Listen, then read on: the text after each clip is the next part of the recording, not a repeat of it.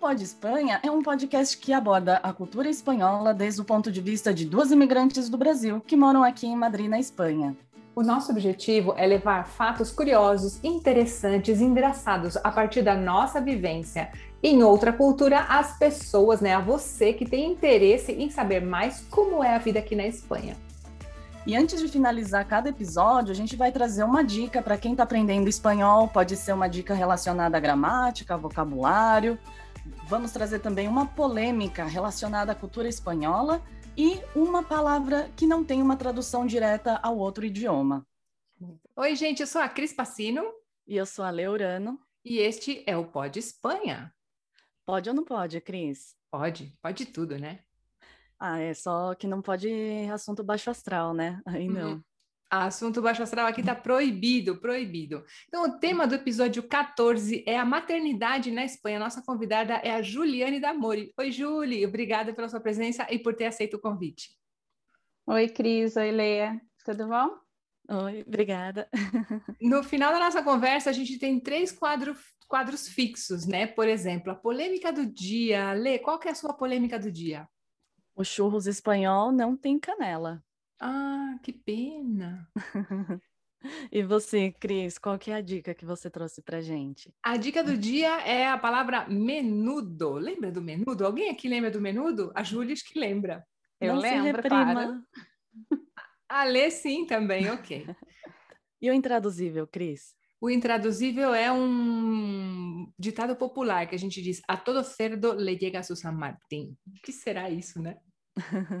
Muito bem, muito bem. Então, uh, vamos começar com a Julie. Julie, é, bem-vinda ao nosso programa. Eu queria que você se apresentasse. De onde você é no Brasil? Onde é que você mora aqui na Espanha? Bom, primeiro queria agradecer o convite de vocês, meninas, para participar hoje, falar um pouquinho da maternidade. Uh, eu sou a Júlia, Juliane Damori, sou gaúcha, de Porto Alegre, no Rio Grande do Sul, que por sinal está fazendo um frio lá totalmente oposto daqui da Espanha.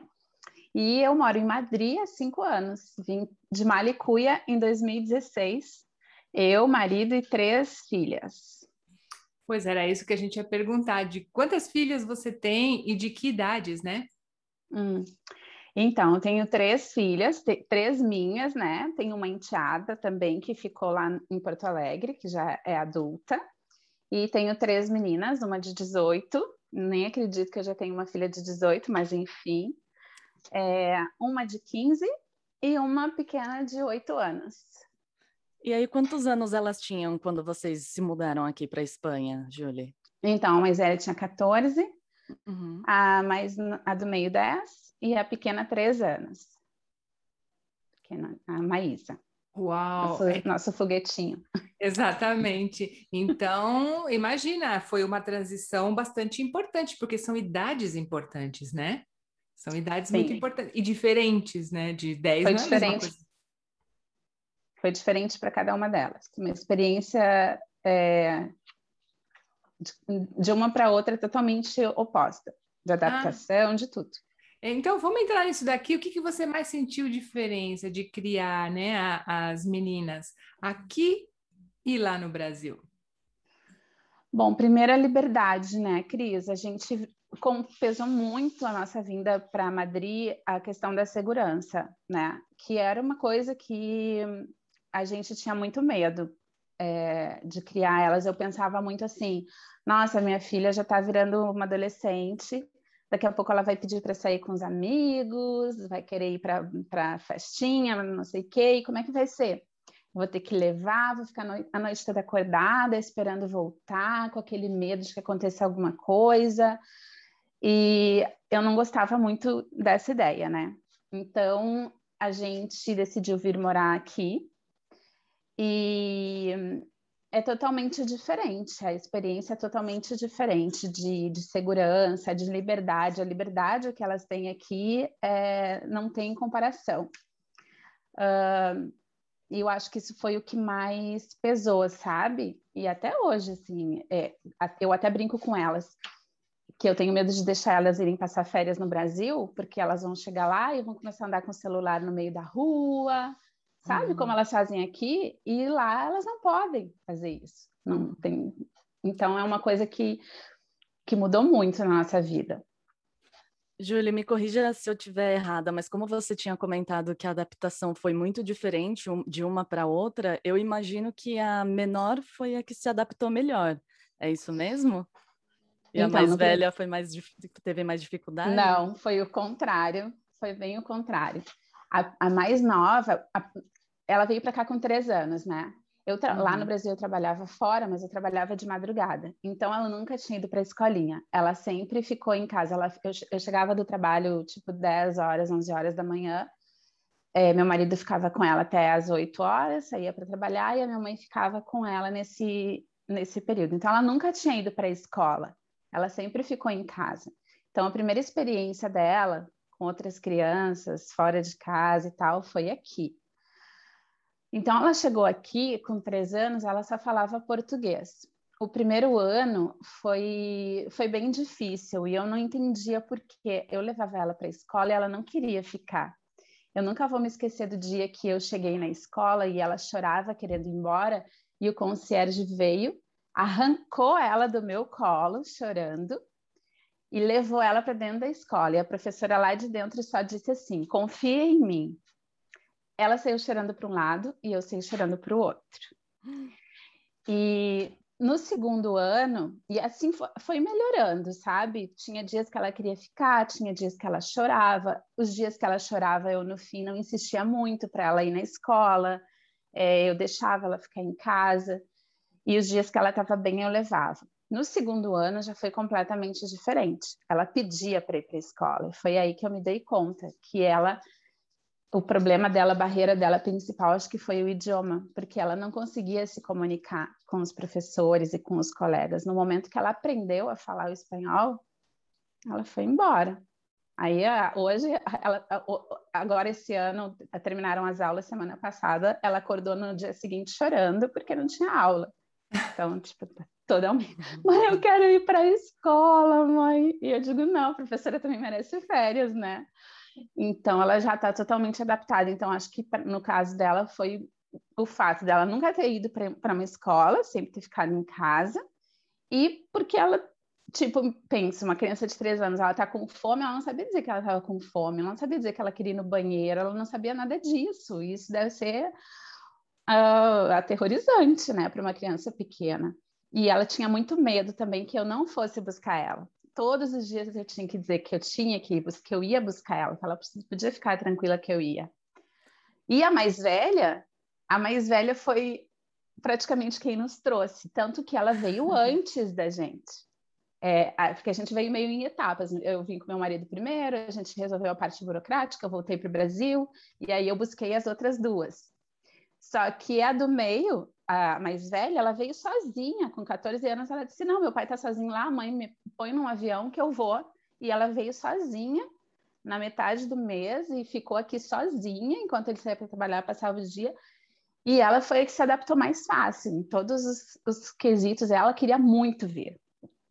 E a do meio, né, ela chorava lá no Brasil. Ela dizia, eu não vou ter amigos, porque os meus amigos estão aqui, porque eu não vou ter ninguém, porque eu não sei falar espanhol, eu nunca vou aprender. Se vocês olharem hoje, ela é uma madrilenha. Ela fala espanhol com sotaque madrilenho. Ela, os amigos dela, ela ainda tem os amigos no Brasil, mas os amigos dela hoje, né? E se a gente falar em, em, em sair de Madrid, aí pronto, aí uma tempestade. então foi bem diferente a experiência para cada uma delas.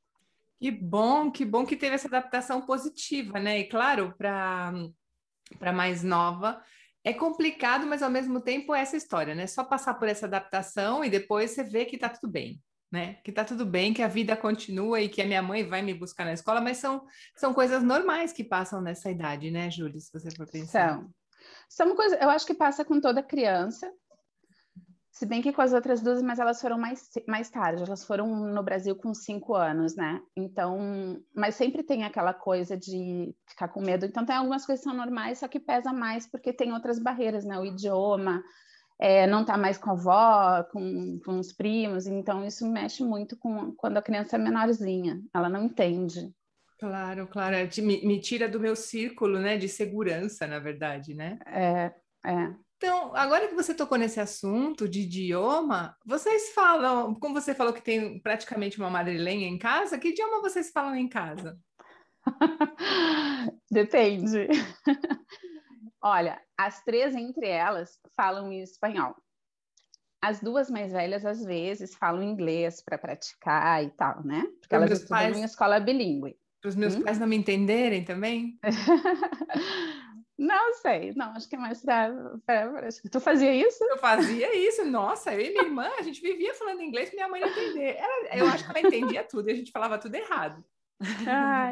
Uh, mas entre elas, elas falam em espanhol. Uh, eu e o meu marido, a gente fala em português. E elas, com a gente, elas alternam. Às vezes elas falam em espanhol, às vezes elas falam em português. Outro dia, a pequena estava só falando em espanhol, espanhol, espanhol. Eu digo, não, para, fala em português comigo, porque eu não quero que ela perca o português, né? Uhum. Eu, por exemplo, às vezes eu vou escrever alguma coisa, já tenho que pesquisar no Google, ai meu Deus, eu tenho que botar vírgula, eu tenho que botar crase, que, que eu uso aqui. Imagina elas que saíram é, ainda sendo, aprendendo português, a pequena nem foi alfabetizada em português, se eu não, não obrigar ela a falar o português, ela vai acabar perdendo, né? Ela já mistura muito, né? Uhum. Ela já fala o pido em português. Fala o quê? Não entendi. Em vez de dizer peço, ela fala pido. Ah. em vez de falar a, a água, ela fala o água. Uhum. Então dá uma misturada, assim, fala um portunhol, né, Cris? É, sim, mas o portunhol delas, tudo bem, né? Porque é uma coisa normal no começo. Depois, quando for mais para frente, elas vão, elas vão entender e alguém vai corrigir, ou vai acontecer alguma coisa, ou elas vão ver, né? Também vão começar a ler em português, alguma, algum site que interesse, elas vão ver, ué, por que está escrito água, né? É, não, as mais velhas, uh, tanto que agora a mais velha fez a Eval e ela optou por fazer português. Olha que legal! Porque vamos... subia a nota dela, né? Vamos lá, então vamos falar para quem está ouvindo que não conhece o que é a EVAL. É, digamos que é o vestibular da, da Espanha, né? Exato. É a prova que se faz para entrar na universidade. Então, ela terminou o ensino médio, o bachillerato, e ela fez então essa prova agora, que tem uma, uma nota que vai até 14, ela tirou uma nota 10, ficou bem feliz, que tirou um 10 e alguma coisa, tá? Não foi um 10 redondo, não, foi 10 e mais alguma coisinha. E é o vestibular, então, daqui, e eles te dão algumas. Você pode escolher algumas matérias, algumas para fazer de acordo com o curso universitário que você quer fazer, e no caso, como o português subia um pouquinho essa nota, ela disse: Bom, vou fazer porque, né? Uma notinha a mais não, não vai mal. Ah. E ela fez, foi bem, foi bem no português, apesar de não estudar português há cinco anos. Que legal, pois parabéns. Olha, EBAL é Evaluação é, para o Acesso à Universidade. Exato. E aí, antes de começar o podcast, era isso que você ia contar, então? Que ela vai estudar a História das Artes? Ah, então, ela fez, vai fazer História da Arte e vai, vai trabalhar com a gente. Já estamos pensando aí no, no futuro, ela vai trabalhar com a gente sendo guia de museus, que ela adora, né? Ontem, inclusive, ela foi a um, ela está sempre dentro de museu. Julie, você sabe que é um campo que tem muito, muitas ofertas, é, muitas possibilidades de trabalho aqui na Espanha, na Europa em geral, mas, meu, tem, tem. muitas, muitas possibilidades. Que legal, tem. boa sorte para ela, que legal. Eu fiquei bem feliz que ela optou por isso. Infeliz mesmo. E, Julie, como que foi o entrosamento delas, das mais velhas, na escola com a, as crianças? É, sendo brasileiras, as crianças tinham preconceito, como que era? Não, sabe que eu perguntei isso para ela, sempre perguntava, né? Se vocês estão sentindo alguma, que tratam vocês de alguma maneira diferente, mas sabe que não, a vantagem de você vir morar na Espanha é porque essa diversidade cultural, né? A gente tem muitos imigrantes aqui. Então, elas tinham colegas de vários lugares do mundo. Então, elas não eram as únicas imigrantes, as únicas estrangeiras. Elas não estavam sozinhas. Tinham outras colegas que também não eram daqui. E elas disseram que nunca sentiram nenhum tipo de, de preconceito, nada disso. É, a adaptação delas, claro, é, tem aquela barreira inicial da língua. Eu, eu, quando eu fui na primeira reunião de pais da minha filha do, do meio, Eu digo, meu Deus, o que, que eu fiz? Eu não entendi nada que aquele professor falava. Eu digo, imagina essa criança tendo que assistir uma aula inteira no, em inglês, né? Porque era um colégio bilíngue, e espanhol. Eu, que em uma hora de reunião, eu saí apavorada. E eu digo, meu Deus, o que, que eu fiz? Uh, mas no fim ela foi, foi super bem, ela aprendeu super rápido né, a, se comunicar. Ela que tinha do meio tinha muito medo de não aprender o espanhol.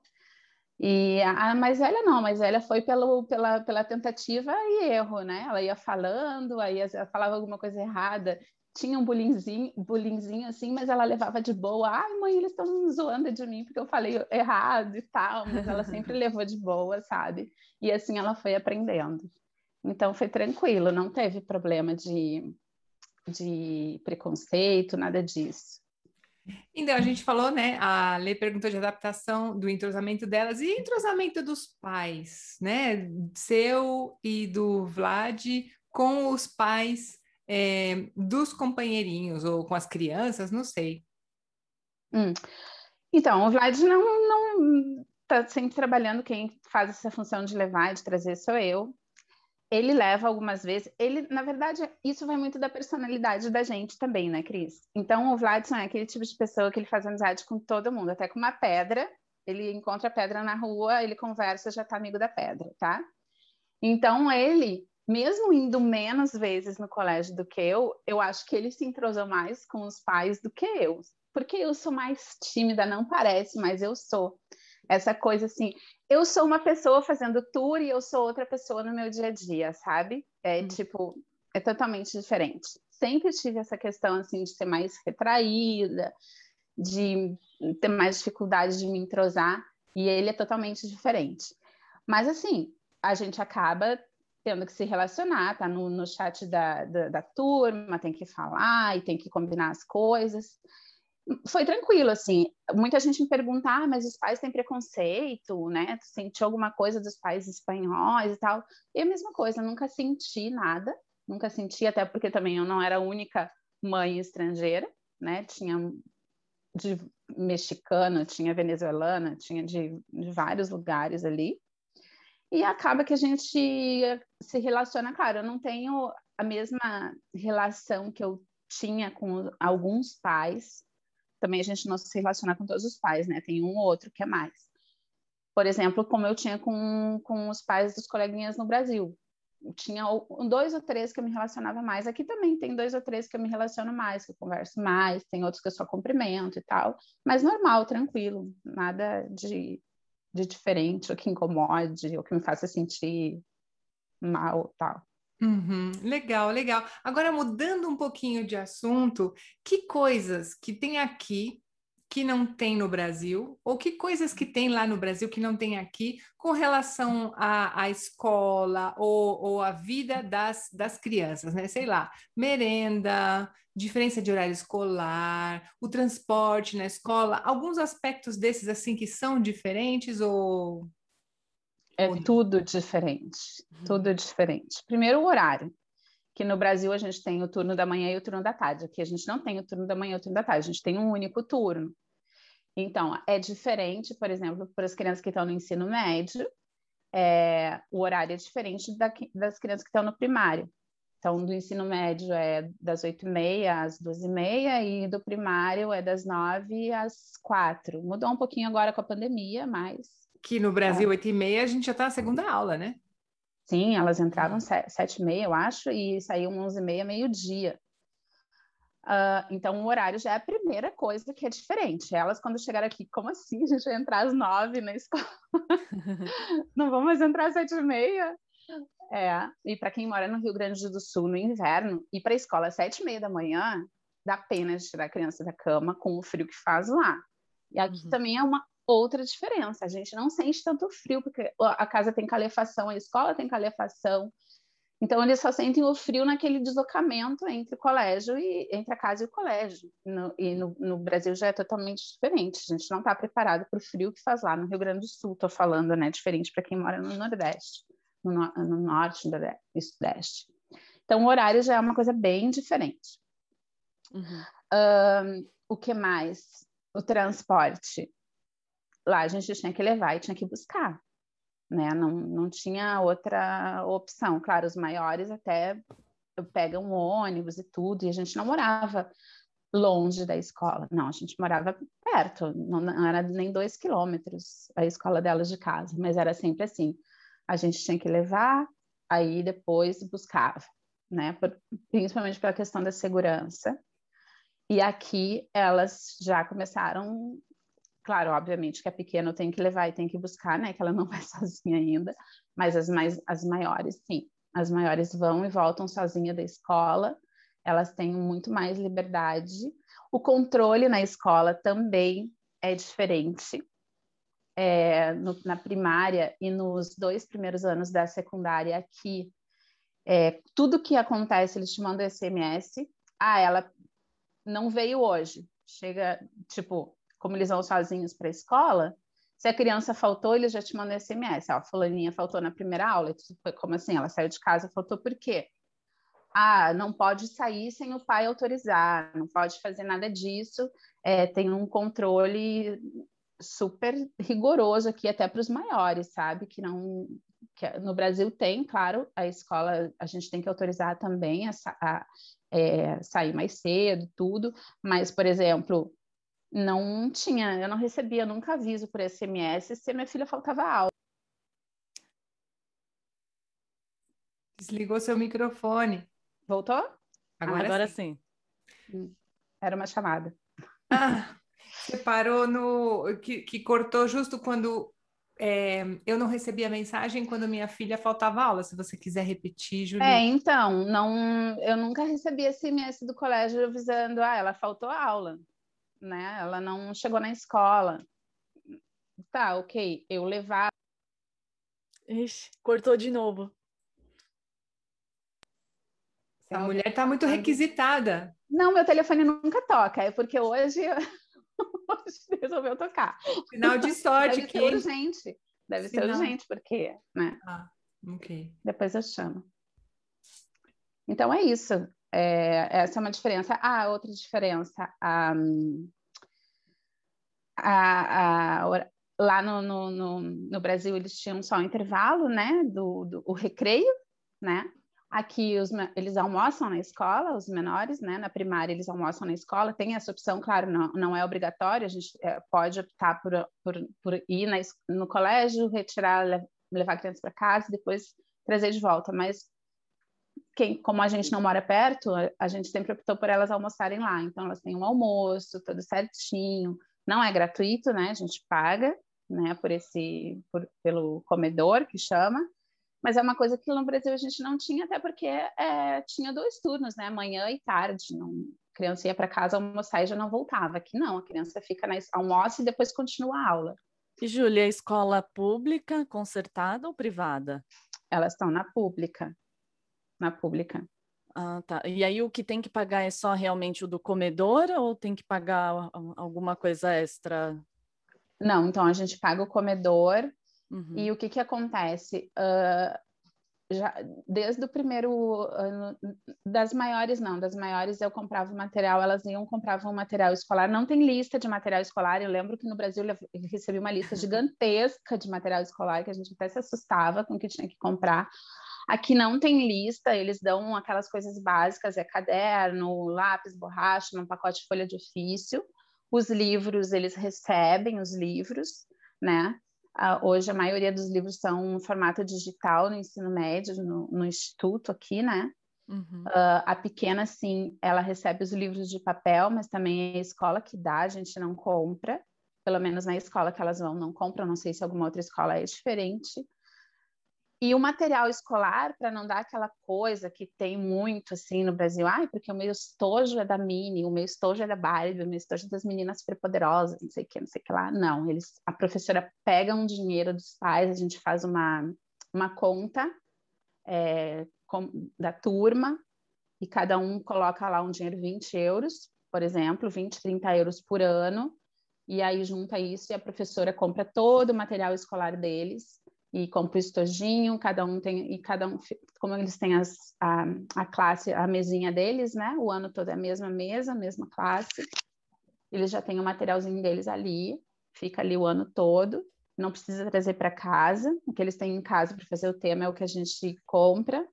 Uhum. E, e, e, a professora que compra tudo, a professora faz a compra do material escolar. Então, nem recebo lista, nem nada, nem sei o que, que ela tem de material, porque é a professora que toma conta disso. Nossa, uma dor de cabeça menos, então. É, não tenho nada, só aquela coisa que de criança mesmo que ela quer ter uma caneta diferente e tal, mas aí ela usa em casa, né? Nem leva para a escola. Sim, mas é mais prático, né? Se você for pensar. É, e eles têm tudo igual, é igual para todo mundo, sabe? Não tem diferença, porque às vezes a gente é, acontece muito assim, o coleguinha, claro, a mochila é assim, né? A mochila, cada um tem a sua mochilinha para levar suas coisas, então um tem uma mochila mais top do que a outra. Mas igual acontecia no Brasil, ai, meu, colega tem aquele caderno que custou 50 reais, o meu caderno custa 10, não sei o uhum. que. Não, todos eles têm o mesmo material que custou a mesma coisa, uhum. igualzinho.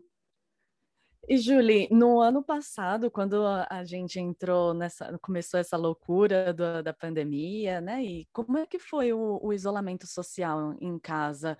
É, elas é, pararam os estudos e tiveram que estudar em casa. Como é que foi você ter que dar atenção para as três, ajudar a fazer as, a lição? A gente tem que lembrar disso. Foi um trauma. Nossa, foi, sabe por que, que foi? Porque a gente não, ninguém estava preparado para isso, né? Uhum. Ninguém estava preparado. Então, tipo, uma tinha o seu tablet que já levava para a escola, mas o computador, eu tinha o meu computador que eu trabalhava, que na verdade eu não trabalhava no computador, eu trabalhava na rua, e eu comecei a trabalhar no computador quando começou a pandemia, e elas começaram a estudar as, a precisar as três de um computador. Então, eram quatro pessoas dividindo um computador, né? Uh, na verdade, dois, porque eu tinha acabado de voltar de viagem, tinha comprado um, um computador novo para mim nessa viagem e dei o meu usado para elas. Mas elas queriam usar o meu, obviamente, que era novo e melhor. E, na verdade, foi complicado para todo mundo, porque ah, o colégio não estava preparado para conectar, então às vezes elas iam conectar, caía a conexão, o professor não sabia como usar o programa, o professor não... Uh, a pequena, a, a, a, professora enviava as tarefas da semana inteira para eles fazerem, e a gente, os pais, ficavam assim, meu Deus, como é que eu vou fazer isso? Gente, eu não sei como é que faz isso. Aí a gente tinha que fazer, tinha que enviar eu ainda estou mais familiarizada com essa coisa de internet, de escanear coisa e enviar por e-mail e entrar em aplicativo, mas tem pais, por exemplo, tem alguns alguma tem uma coleguinha da minha filha que quem cuida de tudo isso é a avó. E pensa uma, uma avó com eles são poucos os que estão familiarizados com essa coisa de informática. Então, para ela era muito difícil pegar além de ter que ajudar a neta a fazer o trabalho, ainda ter que entrar no computador e saber como é que enviava para professora, né? Então, esse período até eles não foram rigorosos, assim, eles não exigiam muito, não exigiam muito prazo, não exigiam... A... Era importante só ver o que eles estavam fazendo, sabe? É, mas foi bem complicado, assim. Uhum. Eu, eu, imagino que para muitas famílias deve, deve ter sido até pior, porque imagina os pais tendo que trabalhar em casa, tendo um computador e ter que dividir esse computador com os filhos. Não estava ninguém preparado para esse momento. Foi bem, bem complicado mesmo, foi tenso, assim. Uhum. Sim, porque além do fato de elas estarem em casa e terem que se adaptar a essa realidade, para você também foi um choque, porque você, como você falou, você trabalhava na rua, você estava e sempre muito em contato com pessoas, né? Então, de repente, é 24 horas nós aqui, né? É, é, a gente tinha uns surtinhos de vez em quando. Nossa, a gente não tinha horário para acordar, a gente não tinha horário para dormir, a gente não tinha horário para comer. Às vezes a Maísa, por exemplo, acumulava três dias de tarefa da escola, porque eu, eu pensava também, nossa, já não vou exigir da criança aquela rotina certinha, a gente não está tendo rotina. A gente almoçava cinco, seis horas da tarde, e a gente ia jantar uma da madrugada, ia dormir às quatro, sabe? Era uma coisa louca. Então, é, eu relaxei mesmo, eu relaxei. Eu não vou botar regra nenhuma, não, acho que a gente já está vivendo uma loucura muito grande, né? Todo mundo trancado dentro de casa, sem poder sair, sem poder fazer nada. Se a gente colocar um monte de regra dentro de casa, a gente enlouquece. Então, tipo, ah, quer entrar hoje na aula e fazer aula, entra. Quer fazer amanhã, tudo bem, só tem que saber que na segunda-feira tem que estar, o prazo que a professora deu tem que estar tudo certinho. Uhum. Não quer ficar, quer fazer tudo num dia só? Faz, mas faz. Vai ter as consequências, né? A gente sabe, né? As coisas, as consequências de fazer todas as tarefas num dia só. Ai, meu Deus. Mudando um pouquinho de assunto, vamos falar de flores, as festas de aniversário, porque com três filhos tem três aniversários diferentes, né? Então, como funciona? Faz festa na escola, tem festa em casa, tem festa no parque com as bexigas penduradas. Como funciona para você? Sabe que isso é muito legal, né? Porque os aniversários aqui são muito mais lights, né? Muito mais baratos também. A gente, no Brasil, tem aquela coisa, refestão, tem gente que gasta uma fortuna com festa. Isso não existe aqui. Buffet, buffet não tem aqui. Buffet, não, não tem, não tem nem casa de festas como a gente vê no Brasil, não, não existe. Olha, eu fui numa, numa casa de festa, casa de festa, que não dava nem para chamar casa de festa, no aniversário da, da, de um coleguinha da pequena que tinha um brinquedão daqueles de bola e que eles sobem e fazem tipo um, um circuito e uma mesa onde a gente botava comida, a bebida, e era isso, o buffet dos pais que faziam e o buffet é bem diferente, né? Festa de criança a gente está acostumado com bolo, com brigadeiro. Não, uhum. aniversário na Espanha é ramon, é queijo. Essas coisas assim, tem bolo, gente, tem bolo, mas não é aquelas coisas assim que a gente está acostumada. E, e, um aniversário no parque, se a criança faz aniversário no verão e tá calorzinho, vai fazer um piquenique. Domingo passado a gente estava num aniversário assim, que foi um piquenique na, no parque e eles amam os 15 anos da minha filha foi a maior frustração da minha vida, né? A gente não faz muito, elas não são muito de festa, elas não queriam festa de 15 anos. Eu sempre dou viagem, né? Então a gente sempre comemora com viagem. Eu acho que é muito mais é um enriquecedor do que uma festa, mas a gente comemora de alguma forma. E eu tinha planejado fazer uma festinha, um piquenique arrumadinho no parque com ela, só que coincidiu do mês aniversário dela ter sido chamada para um trabalho temporário e era justamente o mês inteiro. Então eu não pude organizar. Eu digo, quando eu terminar o, o trabalho, eu faço uma festinha para ela. Vai ser um mês depois, mas eu faço. Não, os amigos dela já tinham feito, já chamaram ela no aniversário, levaram ela para a praça, eles arrumaram lá algumas umas comidinhas, umas coisas, e aí eu já tinha comprado tudo para fazer decoradinho no parque, com balão, com tudo bonitinho, né? Eles disseram, é, mas a gente já comemorou o aniversário dela, para que, que a gente vai comemorar duas vezes? Não teve festa, entendeu? Porque para eles aquilo já era. E eu fiquei, eu fiz a festa nos 16 anos, eu guardei tudo e fiz nos 16. Gente, que e... ótimo. Você é tão mais relax, como você falou, é light. A, a galera faz as coisas mais. É, Não tem tipo... aquela cobrança.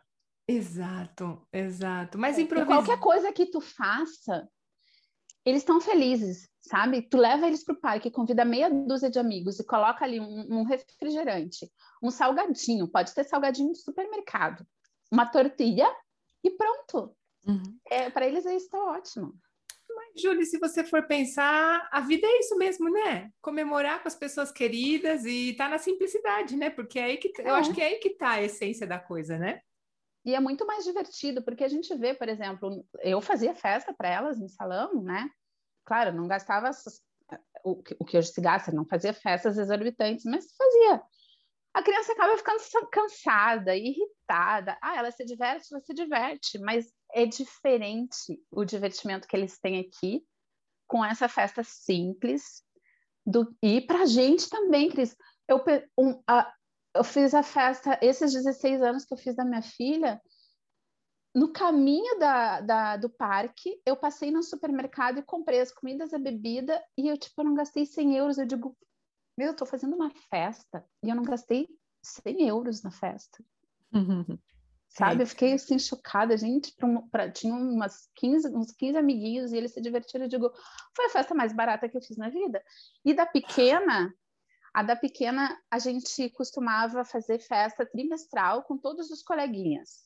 Na turma não se faz festa, na, na sala de aula não se faz festa, né? Não, não, não, não se tem o hábito de, de fazer festa. Então a gente juntava os aniversariantes do trimestre e combinava o que, que a gente fazer. Aí ia para o Burger King, cada pai ia lá, pagava. Teve um, um, um e eles uh, tem a UTIA, né? Então, a UTIA é o, o presente das crianças. Depois a gente rachava entre o número de aniversariantes, a UTIA é o cofre, né? Que, é, que, cada convidado vai lá e bota. Então, o combinado era sempre 5 euros. Não, era o mínimo e o máximo, 5 euros por criança. E aí, no final, a gente dividia e a gente não pagava praticamente a festa. E depois eu ia e comprava, levava ela numa loja de brinquedos e dizia: Ó, escolhe aqui, o presente dos seus coleguinhas é esse aqui. Aí ela lá escolhia o presente e era isso que ela tinha ganho de aniversário. E então a gente ia no Burger King, a gente não tinha trabalho nenhum, e a gente praticamente saía de graça a festa por causa da UTIA, né, do dinheiro da UTIA. E o presente depois eles iam lá e escolhiam e ficava em nome da turma. Que legal! Maravilha! É. Maravilha! Muito prático. Muito. Júlia, ainda nesse tema de festas, né, mais voltada para as férias, você que gosta de viajar e tal, o que, que vocês fazem nas férias? Vocês gostam de viajar aqui pela Espanha de carro? Vocês vão para fazem uma Eurotour? O que, que vocês fazem? Então, ah, nas férias a gente gosta de alugar um carro alugar um carro, porque a gente não tem carro aqui, aqui em Madrid a gente não precisa de carro, a gente anda de metrô para todos os lugares, então quando a gente precisa fazer alguma coisa, a gente aluga um carro. E aí a gente sai. E, e a gente é muito assim. Eu planejo viagem para os outros. Uhum. Eu faço planejamento de viagem para as outras pessoas. Para mim, eu não faço. Então, o ano passado, por exemplo, não, o ano retrasado, a gente resolveu fazer uma, uma road trip pela Andaluzia. E eu tinha hotel, hospedagem para os três primeiros dias. Os outros dias, a gente saía da cidade eu, e meu marido ia dirigindo e eu ia no celular procurando hospedagem. E assim a gente escolhia a cidade que a gente ia ficar. Onde eu achava hospedagem, a gente parava e ficava. E assim a gente fez, tipo, duas semanas de road trip é o meu planejamento instantâneo Casa de Ferreiro Espeto de Pau, conhece? É bem assim. Agora, para fora da Espanha, a gente costuma viajar quando a gente tem folga no trabalho, não nas férias. A gente, tipo, ah, a gente tem um período que tem menos turista, né? Sempre tem aquela queda, assim, aquele período que não tem muita gente.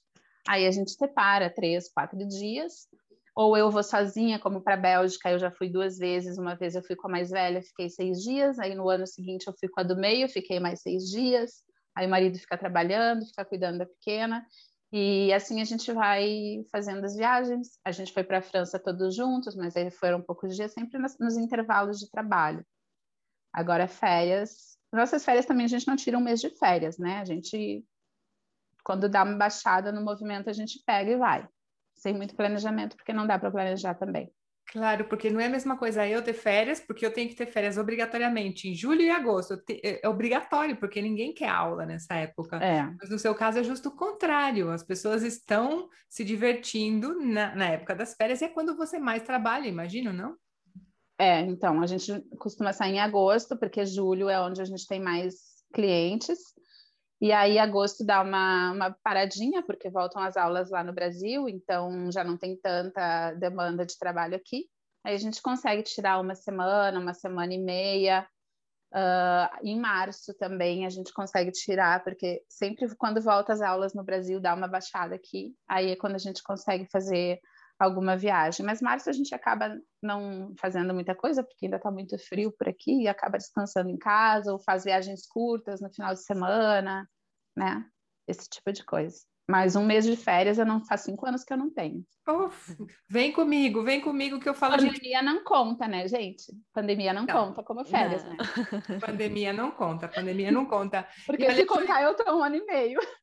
É claro, claro. Não, e é justo, é engraçado, né? Porque eu sou obrigada a tirar essas férias por causa da falta de aulas. E é como, você não quer um pouquinho dessas férias? Eu trabalho um pouquinho, eu não tenho problema nenhum em trabalhar um mês e ficar o outro mês de férias. Olha, olha que coisa, né? Eu pedindo, por favor, trabalho, trabalho. Vamos lá. Agora a gente, para terminar, Julie, sinceramente, qual é a, qual mãe é mais protetora? A brasileira ou a espanhola? Ai, Cris. Eu acho que é brasileira. Eu acho que a mãe brasileira é mais protetora. A mãe brasileira é mais mãezona, sabe? É aquela mãe, assim... se bem que eu acho que isso também tem muito a ver com o momento da vida da mulher, uhum. dela ser mais protetora ou não. Eu acho que uma mãe mais jovem, ela tem tendência a ser menos protetora, ela é mais segura. Aquela mulher que espera mais tempo para ter filho, que vai ter filho depois dos 35 anos, eu acho que ela tem tendência a ser mais protetora. Então, eu acho que isso tem muito a ver com o momento da vida, sabe? Eu não sou tão protetora. Para ter uma ideia, como eu não sou protetora, minha filha está sozinha há seis dias em Barcelona. Opa! Tá? Não sou. Ela disse: mãe, posso ir com uma amiga? Tem lugar para ficar? Tenho. Então, vai. Então, eu não sou protetora nesse sentido de dizer, ai, não, imagina minha filha sozinha em Barcelona, o que, que ela vai fazer? Ou pode acontecer alguma coisa ruim para ela, ou ela pode, né, sei lá, e nem e fica ela... ligando para ela? Não, não fico ligando. Eu mando mensagem. Hoje não nem mandei mensagem para ela ainda, nada. Uhum. E de noite eu pergunto, ai, como é que foi o dia, não sei o quê. De vez em quando eu digo, oi, o que está fazendo? Fico olhando no Instagram para ver se ela posta alguma coisa. Uh, mas não fico em cima dela, não. Não fico. Eu fico preocupada, fiquei preocupada, por exemplo, no domingo, que ela falou comigo às duas, três horas da tarde e depois ela não falou mais até a segunda-feira. Eu mandei mensagem para ela, ela não respondeu. Mandei mensagem para a amiga que estava com ela também, não respondeu. Aí eu já fiquei meio assim, o que está acontecendo? Mas eu não entrei em pânico. Eu não digo, ai meu Deus, aconteceu uma desgraça. Não, o que, que eu pensei? Mãe sempre pensa o pior, né? Eu já vou avisar para vocês que mãe sempre pensa o pior. A mãe pode pensar, ah não, ela dormiu, mas a mãe sempre vai pensar, não, ela foi sequestrada, foi raptada, foi atropelada. a mãe sempre vai pensar o pior. Mas eu tô tentando me policiar para não pensar. Então pensei, não, ela caminhou o dia inteiro, tá cansada, dormiu, pronto. E foi o que tinha acontecido. Ela chegou em casa, estava cansada, dormiu e não, não respondeu a mensagem, sabe? Mas mãe sempre tem a tendência a pensar no pior. Pai não é assim, mas mãe é. E aí no outro dia de manhã ela respondeu e tal. E tudo bem, tá lá, tá tranquila, tá aproveitando, vendo os amigos, porque ela tem muitos amigos da igreja. A gente frequenta uma igreja aqui que também tem lá, então ela tem muitos amigos lá e tá matando saudade e aproveitando as férias. Sim. Agora ela é adulta, né? Sim, vai e também universidade. Ai, desculpa, desculpa, Júlia, te interrompi. Não vai para a universidade, agora é adulta. Claro, claro, meu Deus. Não, mas o interessante também é que ela não se sente na obrigação de ter que escrever para a mãe dela, porque você se sente segura e ela também está tranquila, né? Então tem uma relação de confiança, isso é muito importante. Os pais e as mães que estão ouvindo esse podcast, né? Que na verdade o trabalho que você faz em casa é muito importante, a educação, né? A... É, então, eu tenho uma amiga que me perguntou, mas tu vai deixar ela ir? E aí eu digo, bom, eu tenho que confiar na educação que eu dei para ela, né? Se eu não confiar na educação que eu dei para ela, quem vai confiar? Uhum. Então, vou, vou deixar ela ir. É isso aí, é isso aí. Antes de ir para os quadros, a gente vai pedir para a Julie. Julie, comenta um pouquinho o que, que você faz, onde que a gente te encontra aqui na Espanha, para todas as pessoas que estão ouvindo o podcast e também vendo no YouTube, como que a gente te, como que eles te encontram por aqui? Bom, eu vim para Madrid, trabalhava com turismo lá em, em, Porto Alegre, trabalhava numa empresa aérea, tentei voltar aqui, não deu certo, e aí surgiu o trabalho de guia na minha vida. É, eu comecei despretensiosamente, mas deu muito certo. E hoje eu, meu marido e agora minha filha vai começar a trabalhar um, com a gente, né, fazendo turismo, turismo museu. A gente trabalha como guia de turismo em Madrid e arredores. A gente leva, é, a gente trabalha com brasileiros ou turistas de língua portuguesa, né, Cris? Só falar português a gente está de braços abertos. Então, trabalho como guia em Madrid. É, eu tenho um curso de especialista em turismo pela comunidade de Madrid, né? Uh, a gente atende Madrid, Toledo, Segóvia, todas essas cidades no entorno. Eu faço também o planejamento de viagem para toda a Espanha, é, roteiro completo, para que aquela pessoa que está vindo de férias não tenha que se preocupar com nada. O pessoal pode conhecer o nosso trabalho pelo Instagram, que é o Espanha para você, ou pelo site, que é o www.espanhapravocê.com. E lá no Instagram, todos os dias, a gente está, eu estou dando algumas dicas da cidade, algumas dicas da Espanha, mostrando como é o nosso dia a dia aqui, que as pessoas também gostam muito de saber. E eu convido, então, quem vier para Madrid, a gente está esperando vocês aí quando as fronteiras abrirem, né? Por enquanto ainda não dá, mas brasileiros que moram por aqui, a gente está recebendo.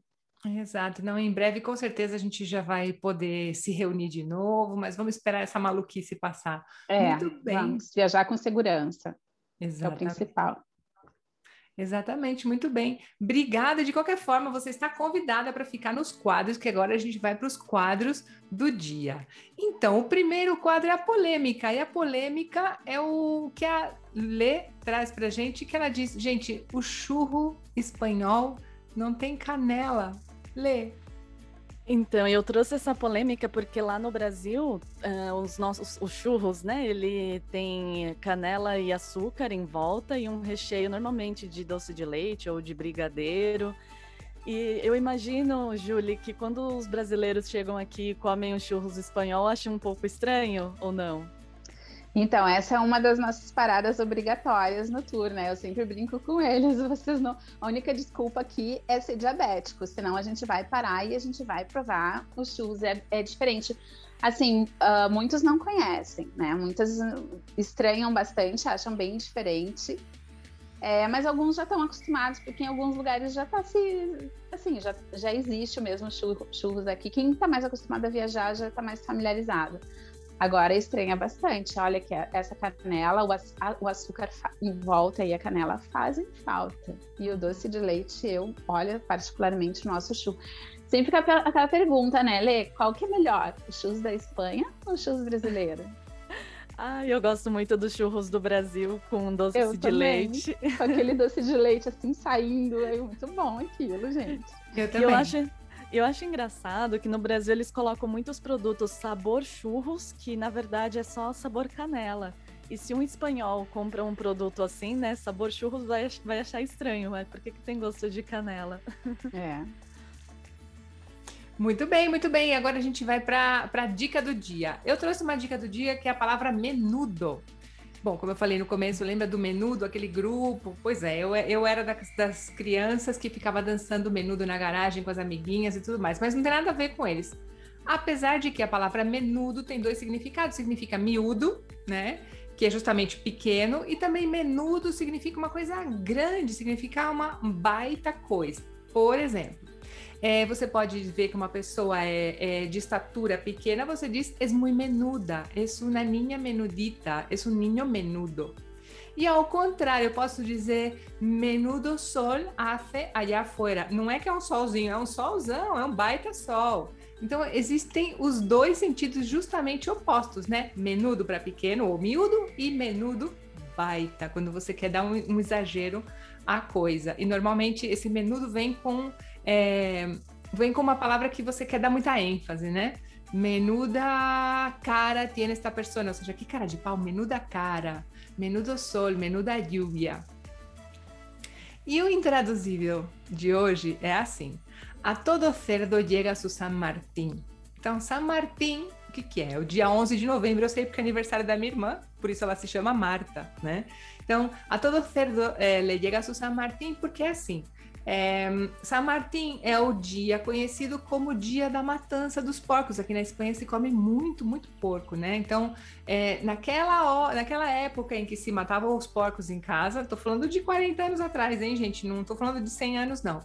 É, as pessoas matavam o porco normalmente nessa época. Por quê? Porque é novembro, é fim de ano, tá frio e tem que preparar a carne para os dias que vão vir, né? Então, e esse ditado popular é, se refere assim: é, tudo que você faz tem uma consequência, né? Então, tudo, tudo, tudo que você faz tem uma resposta, né, para aquilo que você faz. Então, cedo ou tarde, vai ser o momento de você pagar pelas consequências daquilo que você faz. Pode ser uma coisa boa ou pode não ser, normalmente tem uma conotação um pouco mais negativa. E também engraçado, a Lê me comentou que na Argentina esse dia é um dia muito comemorado porque é o dia do padroeiro, né, Lê? Isso, então para eles tem um significado oposto ao significado dessa expressão aqui na Espanha. é uma, uma expressão que eles dizem a sua hora vai chegar no sentido de que você vai ter sorte, né? De que você vai ter o seu logro na vida. Engraçado, que curioso. Como pode, né? Uma coisa ser diferente, a mesma expressão ter uma conotação diferente num lugar e em outro. Isso é muito importante, é uma das coisas que a gente mostra, que eu também mostro muito nas minhas aulas, mas a gente mostra aqui no podcast as diferenças culturais, né? Para isso que a gente está aqui, né, Lê? É verdade. É isso aí. Então tá. Vamos terminando por aqui então o nosso podcast. Julie, muito obrigada pela sua participação. Eu que agradeço o convite de vocês, adorei conversar, começar esse dia conversando com vocês assim sobre maternidade, sobre a vida na Espanha, muito bom. Obrigada mesmo. Não, obrigada. E, bom, vamos terminando por aqui, como eu falei, deixando é, os contatos, né? Se você quiser escrever para gente, o e-mail é podespanha, P-O-D Espanha com NH, arroba gmail.com. E se você está no YouTube, deixa seu comentário, porque a gente quer saber. Você está ouvindo o podcast, também pode escrever para a gente, que a gente quer saber o que você está achando. E se tem algum tema que você gostaria que nós tratássemos, escreve para a gente, a gente está aqui para ouvir, né? Sim, a gente está no Instagram também. Pode Espanha, com NH também, se vocês quiserem deixar um comentário ou até mesmo uma sugestão de outra tradução para a expressão que a gente trouxe hoje. Muito bem, muito bem. Então a gente vai se despedindo. Obrigada e até a próxima. Um besito. Tchau. Tchau, tchau.